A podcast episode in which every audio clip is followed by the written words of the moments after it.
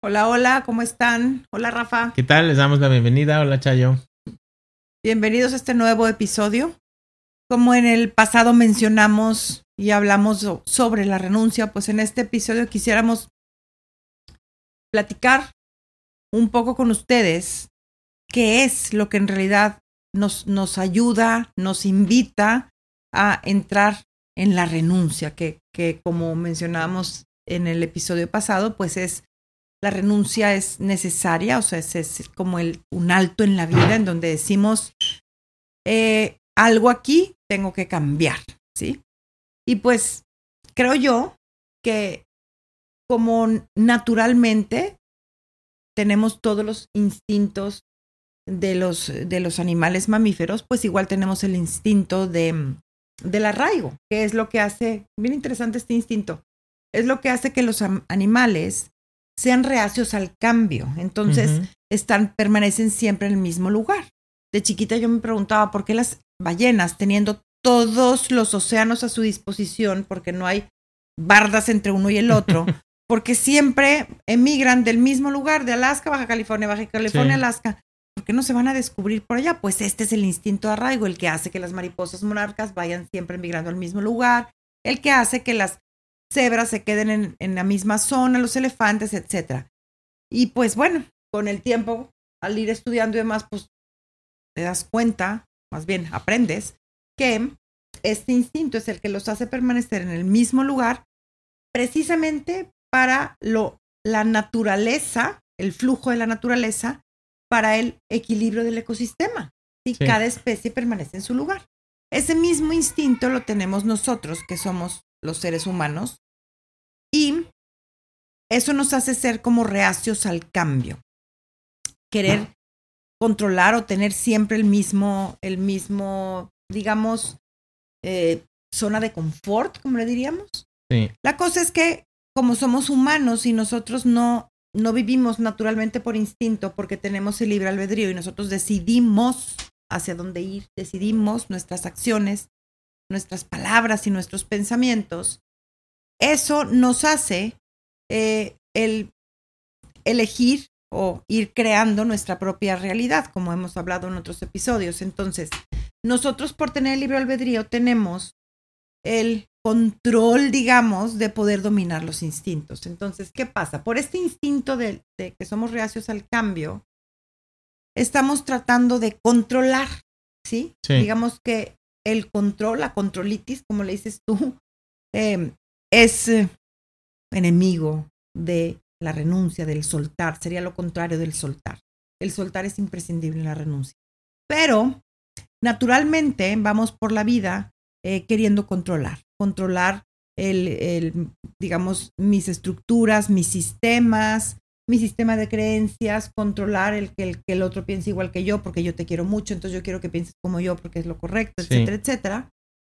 Y pues ahí vamos sufriendo con el querer controlar, sufriendo, sufrimiento del humano, hasta que un día, como parte natural de la experiencia humana, vivimos experiencias que nos, que nos empujan o nos impulsan a tener una, una fuerte sacudida.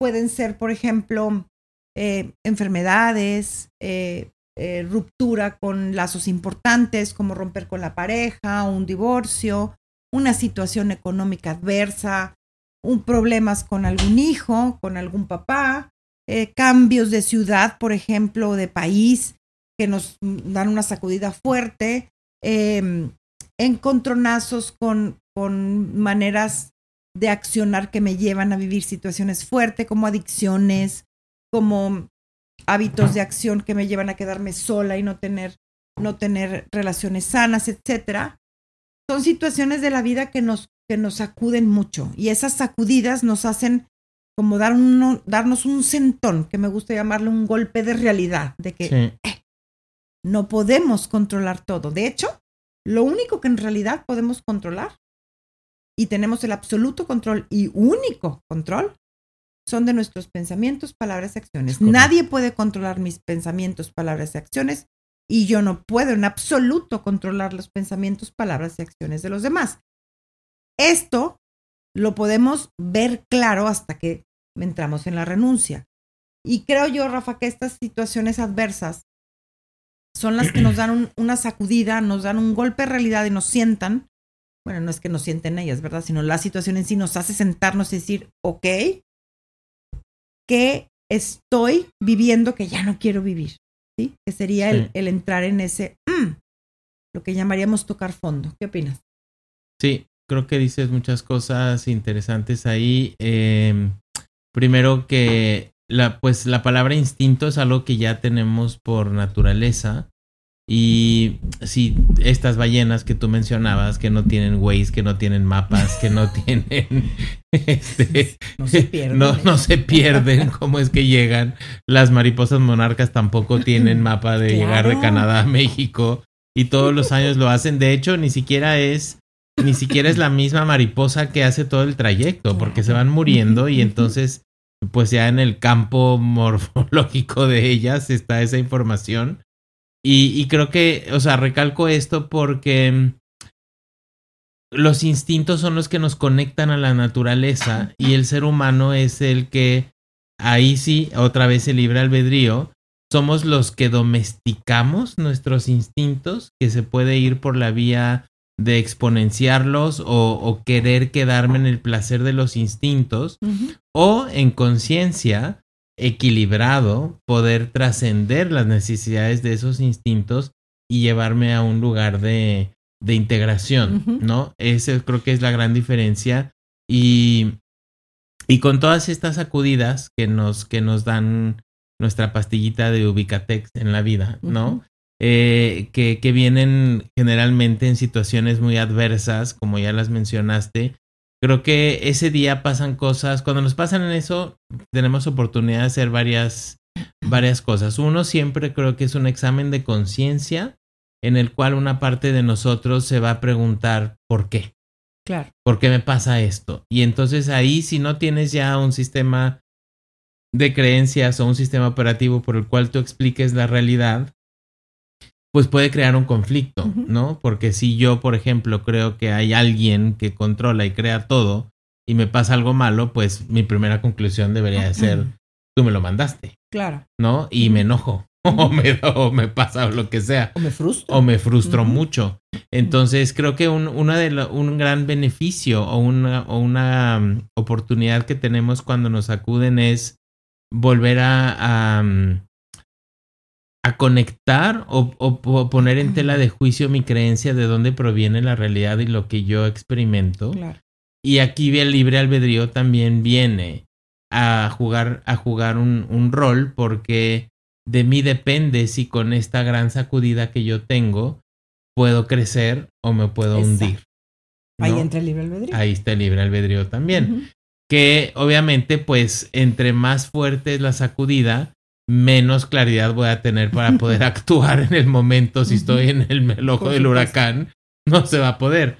Pero con el tiempo creo que sí se puede ir digiriendo mucho porque estas experiencias que yo creo que todos los que estamos aquí, eh, ya sea en el cuarto o escuchando esto, hemos tenido ya un encuentro con estas con estas experiencias y muchas de esas dan la oportunidad también de despertar espiritualmente, porque una consecuencia irremediable de que tú te preguntes de dónde provienen las cosas es que te pongas a investigar y si encuentras un camino donde te dice, pues mira, las cosas ocurren por la ley de causa y efecto y que tú tienes injerencia en lo que en lo que ocurres, entonces puedes empezar a, acelerar más tu proceso de, de, integración. Entonces, creo que sobre todo con el tiempo, que el tiempo per se hace mucha sanación simplemente porque se van acomodando cosas. Eh, el poder ir trabajando con todas estas experiencias, con las pérdidas, con los dolores, con las enfermedades, con todo eso, eh, creo que llega un punto en el que incluso podrías verlas como una bendición, porque no seríamos la persona que somos hoy no estaríamos en donde estamos hoy si no me hubiera divorciado, si no me hubieran dado ese diagnóstico, si no hubiera perdido mi trabajo, si no hubiera... Y si no hubiera perdido un ser querido, que es el primer encuentro en donde ves la impermanencia de perder a alguien que también tiene mucho que ver con la, con la cosmovisión que tú tengas de la muerte y de lo que ocurre y a dónde se va la persona. Pero, pero que gracias a esas experiencias, eh, las, las enseñanzas más profundas quizás vienen disfrazadas a veces primero con dolor. Claro, eh, y, y, no tanto, no tanto que vengan disfrazadas, que sí entiendo perfectamente el contexto a donde, a donde vas, sino en realidad eh, a mí me gusta mucho hacer una, una analogía con la muerte de Cristo, de Jesús de Nazaret, este, porque en mí, desde que estoy chiquita, toda la, la mm, imagen de la, em, digamos, del Calvario, o sea, la situación desde el juicio hasta la resurrección, a mí me daba una, un mensaje que se me hace muy bonito porque se me sigue haciendo muy hermoso. Porque en realidad lo que nos demuestra todas esa, esas últimas etapas de la vida de Jesús es que para transformar, ¿sí? Porque la resurrección es una transformación, ¿sí? Para transformar hay que morir, porque yo no puedo decirte, Rafa, ¿qué crees que me pasó ayer? resucité, pues me decía, ¿cuándo te moriste, verdad? O sea, para resucitar hay que morir. Y morir implica pasar por un calvario. Entonces, lo cual, si lo vemos profundamente, la resurrección es una transformación, una transformación de creencias, de mi propia manera de vivir, es dejar morir muchas de mis, de mis etiquetas, conceptos, maneras de pensar, de actuar, mis hábitos de, de, de acción, de pensamiento, el poder soltar y dejar morir eh, maneras de comunicarme que no son armoniosas, etc. El poder, el poder entrar en una transformación implica dejar morir muchas cosas.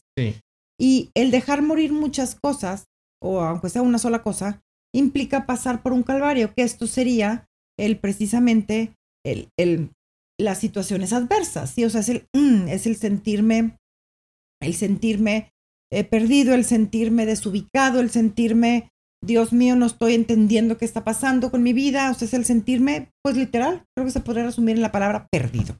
El sentir que, híjoles, ¿qué, qué voy a hacer? Porque si cambio estas acciones siento que mi vida ya no tiene sentido.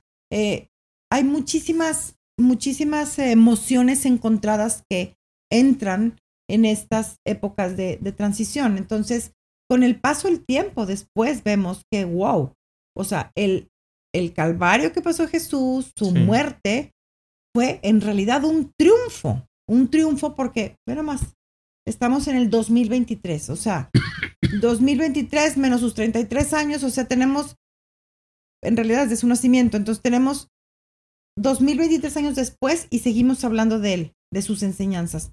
No es, es una transformación, sus enseñanzas transforman a todo, a todo el que cree, pues, al que, al creen sus enseñanzas.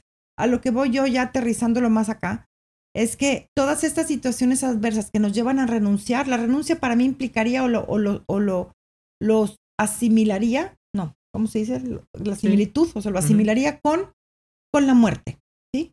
Sí. Con la muerte de una manera de percibir la forma eh, de ver la realidad, lo, lo, igualaría con ese dejo morir ese darle el poder al exterior o la responsabilidad de mi bienestar o malestar, el romper con la ignorancia, el tomar la responsabilidad de mi propia realidad, etc.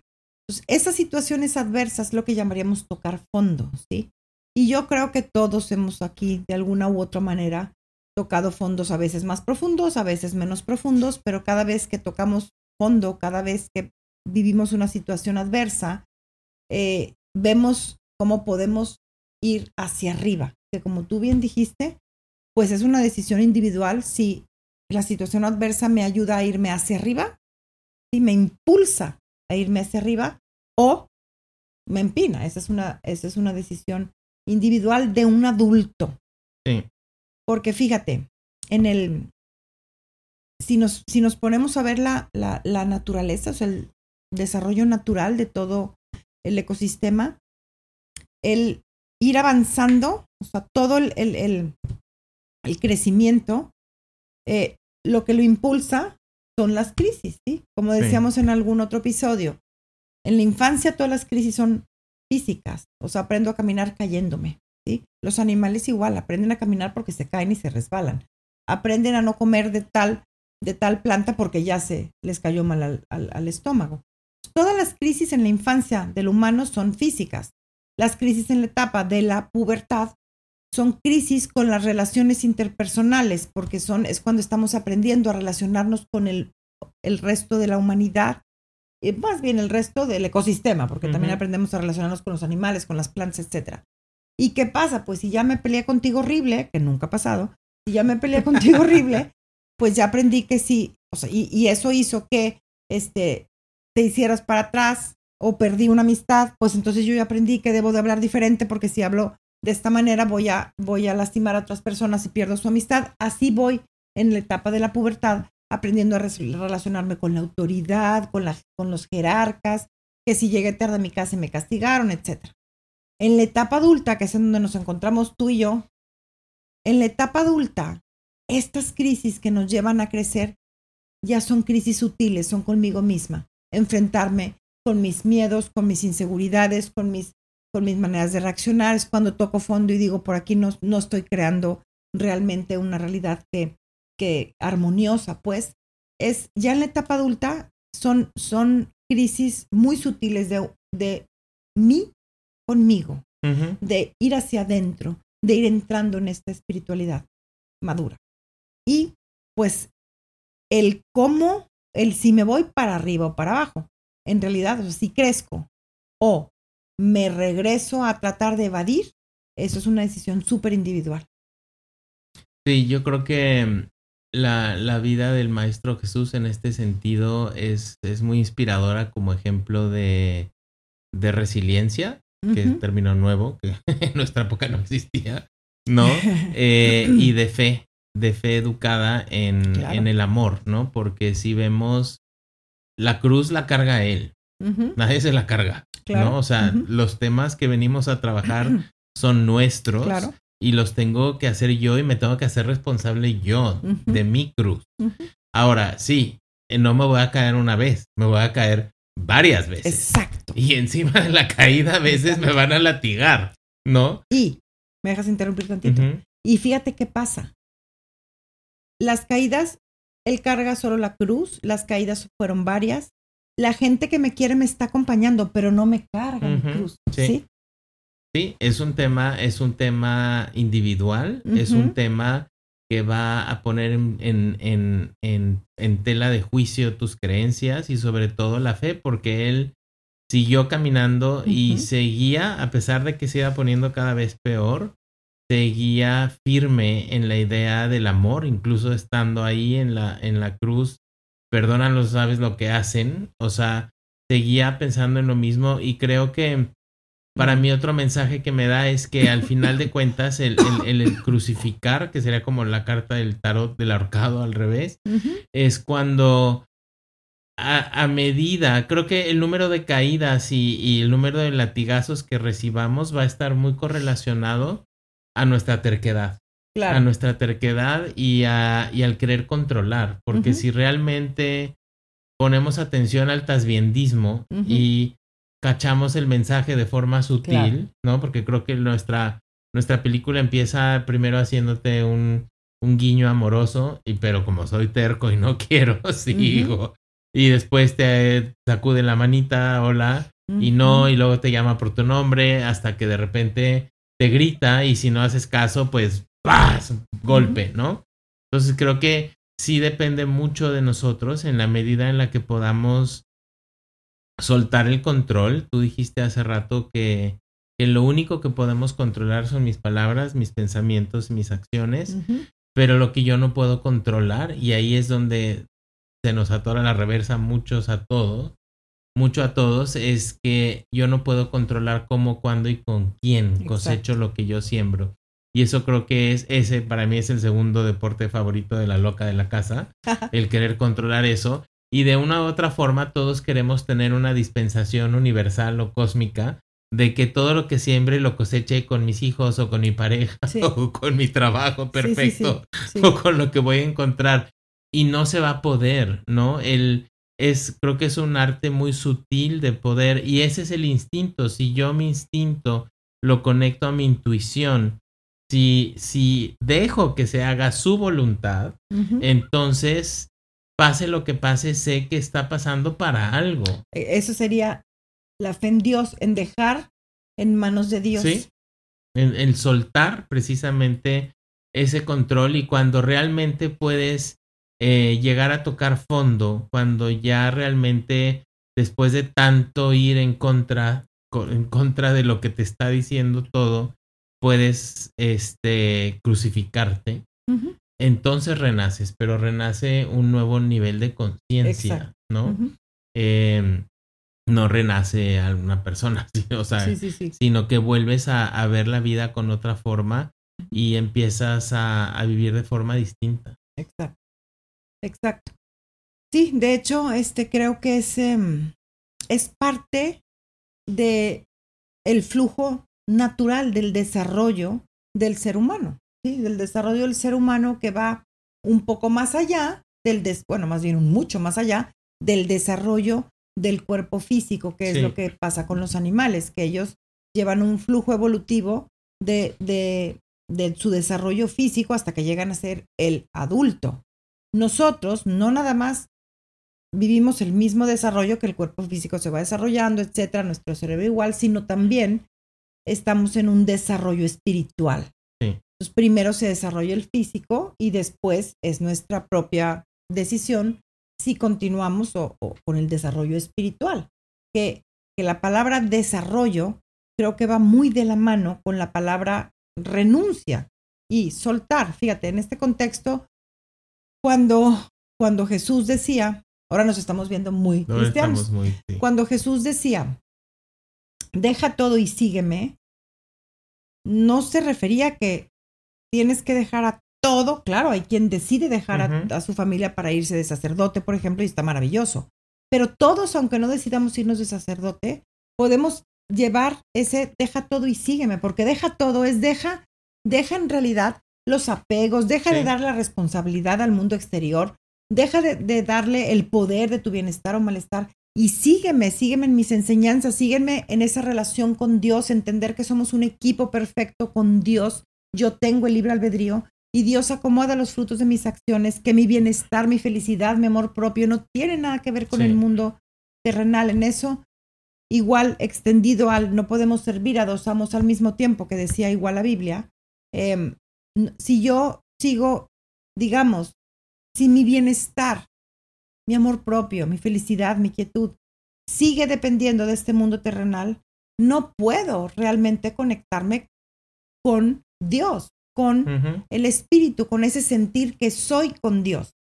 Necesitamos renunciar, ¿sí? O sea, la renuncia para mí es, es, digamos, un sinónimo o lo puedo igualar con el deja todo y sígueme, renunciar, pero renunciar es renunciar a darle todo el poder de mi bienestar a este mundo terrenal, ya sea relaciones, situaciones o posesiones. Como tú lo has dicho muchas veces y me encanta, no quiere decir que entonces no disfrute de mis relaciones, las posesiones y de este maravilloso mundo, de esta naturaleza, de este ecosistema. Claro que lo disfruto, pues estamos viviendo esta experiencia terrenal.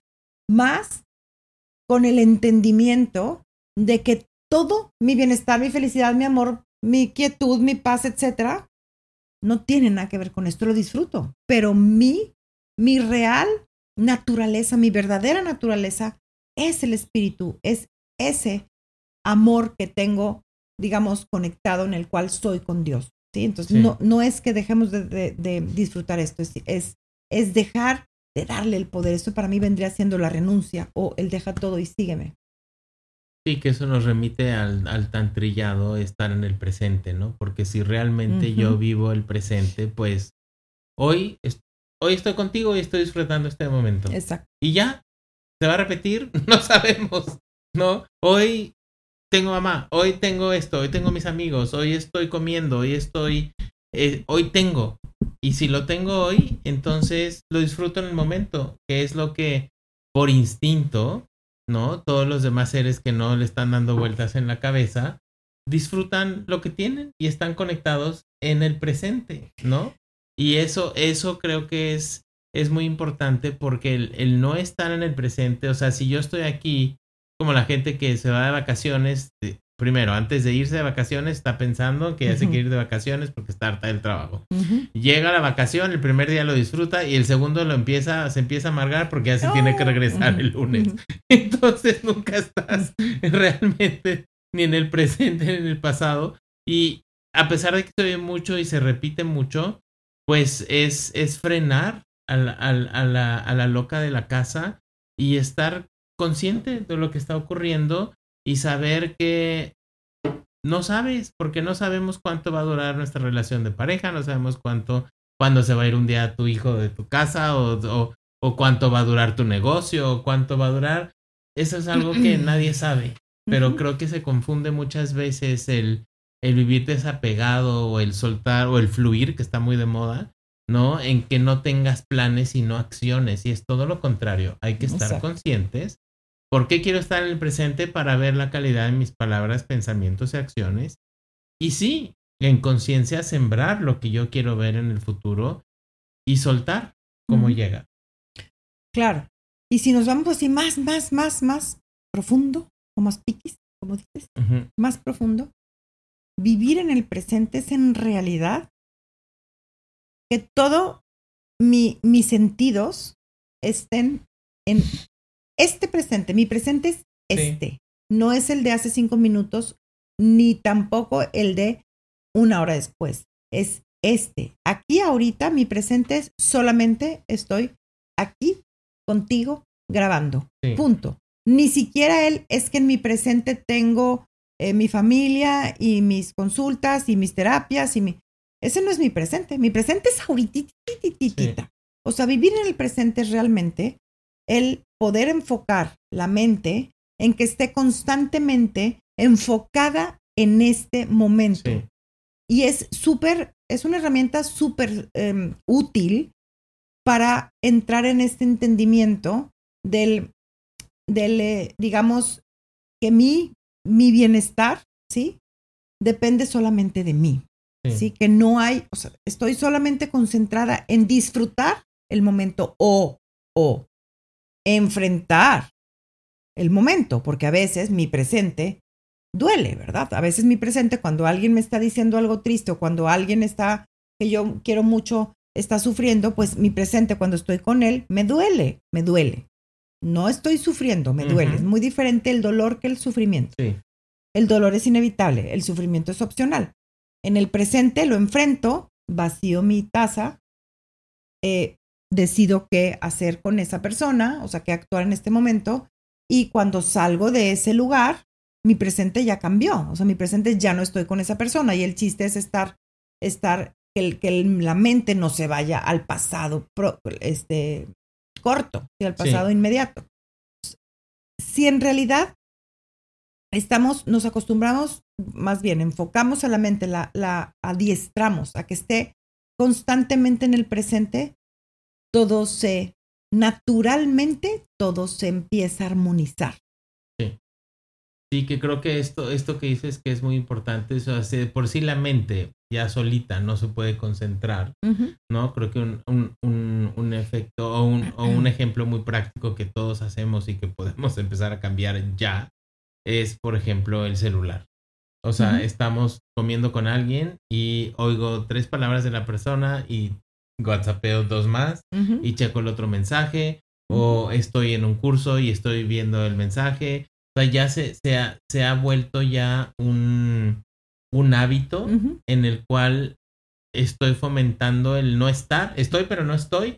Y luego, curiosamente, mis relaciones están, pero no están, porque yo no estoy al 100%. Nosotros, este, por ejemplo, cuando empezamos a, a instalar esta la regla esta de que para entrar al curso hay que dejar el celular a un lado, dramáticamente se vio la diferencia, incluidos nosotros, ¿verdad? Claro. Este, se vio la diferencia dramática de la participación de las personas, de, de cómo ponen atención, de cómo estamos más enfocados.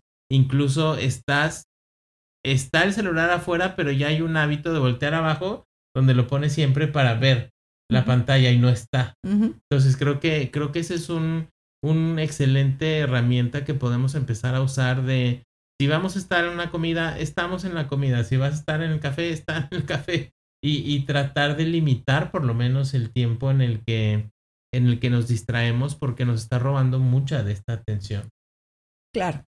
Eh, que aquí, uniendo esto con el, la forma natural de la vida que vamos experimentando situaciones adversas que nos hacen tocar fondo, el tocar fondo o esas situaciones adversas, viviéndolas en el presente, sería enfrentar el dolor, enfrentar el, el, digamos, la realidad que estás viviendo y poner acción en, ¿sí? O sea, entonces, si yo estoy viviendo en el presente, en el momento en que entran esas situaciones adversas que por supuesto que duelen. En el próximo episodio hablaremos de qué hacer. Es correcto. ¿Qué proponemos cuando estamos en esas situaciones adversas? Pero en, este, uniéndolo con la renuncia, la situación es adversa. Si yo estoy viviendo en el presente, entonces me enfrento me enfrento con fuerza, con, con entereza al dolor y analizo la realidad que estoy viviendo para poder entrar en este entendimiento qué voy a hacer con esta situación adversa, que es ese qué voy a hacer, que es una decisión individual. Nos lleva a subir escalones en nuestro desarrollo humano o nos puede retrasar si decidimos evadirlo, ¿sí? Eh, y sí, para poder enfrentar es bien importante o bien útil esta herramienta de estar constantemente en el presente. Muy bien, pues ya veremos qué, qué hacer en el próximo capítulo. Gracias, nos vemos en el próximo capítulo. Adiós.